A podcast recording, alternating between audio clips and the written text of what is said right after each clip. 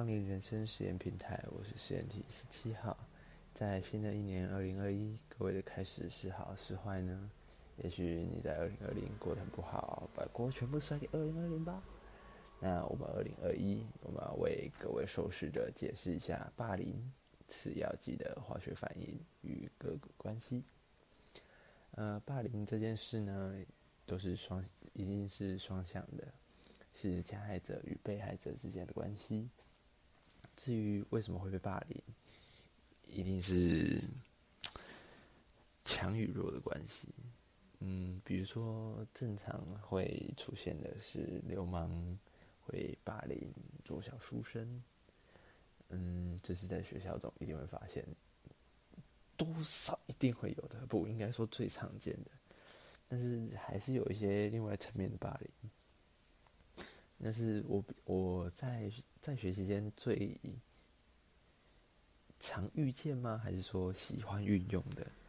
是权力霸凌，就是滥用权力去压制一些人的作为，或者是甚至去控制。嗯，在我在学期间的时候，其实就算是在市区，还是会有一些。然后八加九横行在学校，呃，霸凌班上的各种人啊，啊，就是你知道我也很难受，但是你知道那时候我运用的是权力霸凌，而不是单纯的强弱这点，然后运用权力这点，好像有点在打压。嗯，我那时候是在学校是担任纠察队一职的干部。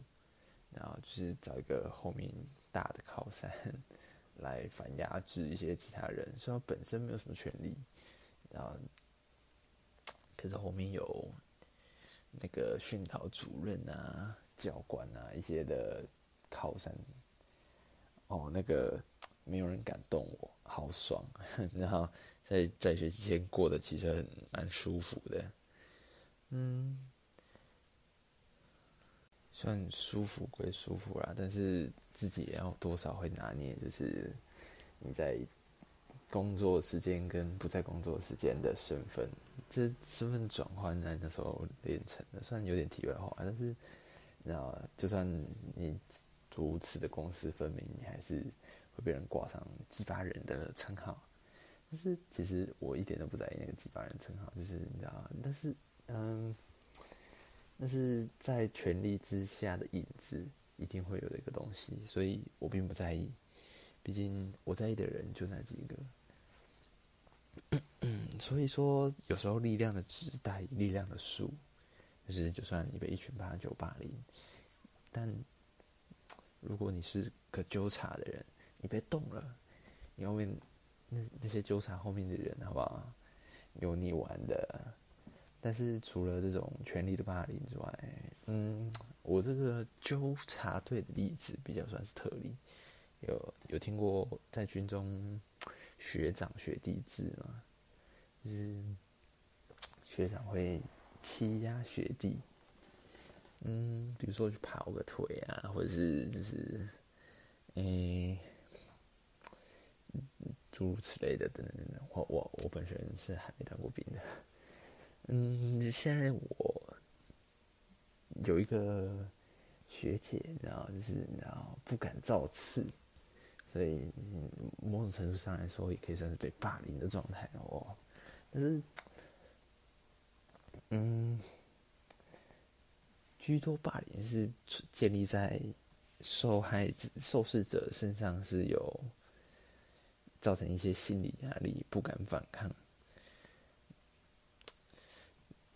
嗯，但是有时候那个是自愿的，你知道，都是那种东西是很主观的一个东西，所以很难说那是一个不可不完全的霸凌。霸凌这种东西有轻微也有重度，重度是教育部那些比较严厉禁止的，但是有些轻度的关系会让一些体系变得更稳健。比如说你在带你在带领一个组织，你是领导。你对一些个性比较散漫或者是比较没有自制力的人，你就是要用一些权力去压制。但是讲难听一点，那个也是霸凌啊，就是你是用权力再加一些呃态度之类的进行控制。你想，呃，当加那个实验者跟被实验者双方都是一个控制与被控制方，嗯，就是你想要获得优越感，以用控制他人的方式。嗯，就讲解了这么多以前我过去的经验，总归一句来说，我们还是存在于一些个明明文明的社会，还是有许多规则会限制一些违反道德的一些状况，就比如说此次讲解的药剂霸凌，嗯，但是文明法则有文明法则可以利用的地方，就是刚才讲到。诶，一些八加九可能会霸凌一些文弱书生，但是一些文弱书生可能背后有一些比较大的靠山给他靠的时候，那这又是另外一个层次的压制霸凌了。所以说规则很重要，所以聪明人玩规则，比较弱的人玩力量。你知道，再更强，再更强，再更扯一点，就是我全都要啊。大小孩子才做选择，我大人我全都要。总归一句话来说，啊，不管是在职场上遇到霸凌，就职场霸凌、校园霸凌，甚至是家庭霸凌，都要去寻求协助。你不，你不要只是单单受辱、受伤害啊，被霸凌啊。哎，拜托，你可能，你可是有未来的人。单单只会霸凌别人的人，有什么好？有什么好未来性？你要相信你自己，永远比他人优秀。当然不要过度自信，你要嗯保持一个平衡，完美的平衡。你知道，有时候诶两人打打闹闹，只要平衡一不好，可能就变成单方面的霸凌。但是总规矩要去寻求协助。嗯，那跟大家分享一个我最近有点感同身受的。这可以说是霸凌的事件，就是因为这件事情才让我想要写这个主题啊。就是最近啊，我在学学校的部分，然后被一个学姐跟不知道为什么一个学弟联合起来，然后推坑我，就是做一些比较害羞的事情，但是看在学姐的面子上，我只好这么做了。然后就是好。在本集的结结尾这部分，我会放上我被可以说是骂凌的结果，但是就是听不下去的人拜托不要听，谢谢。那今天的技术介绍霸凌这个药剂就到这边，嗯，谢谢各位收看，嗯，我们下次再见，拜拜。受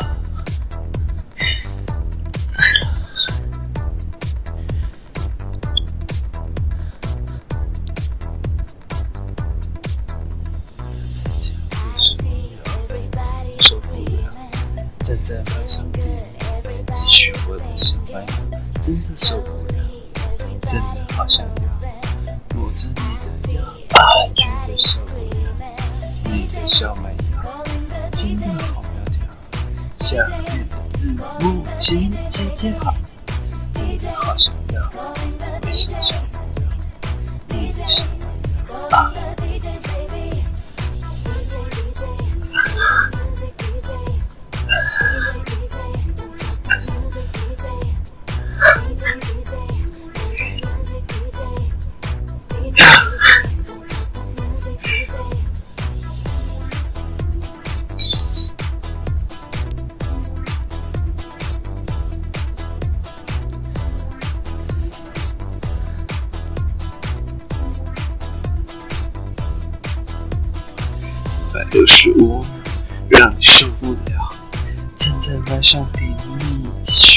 续我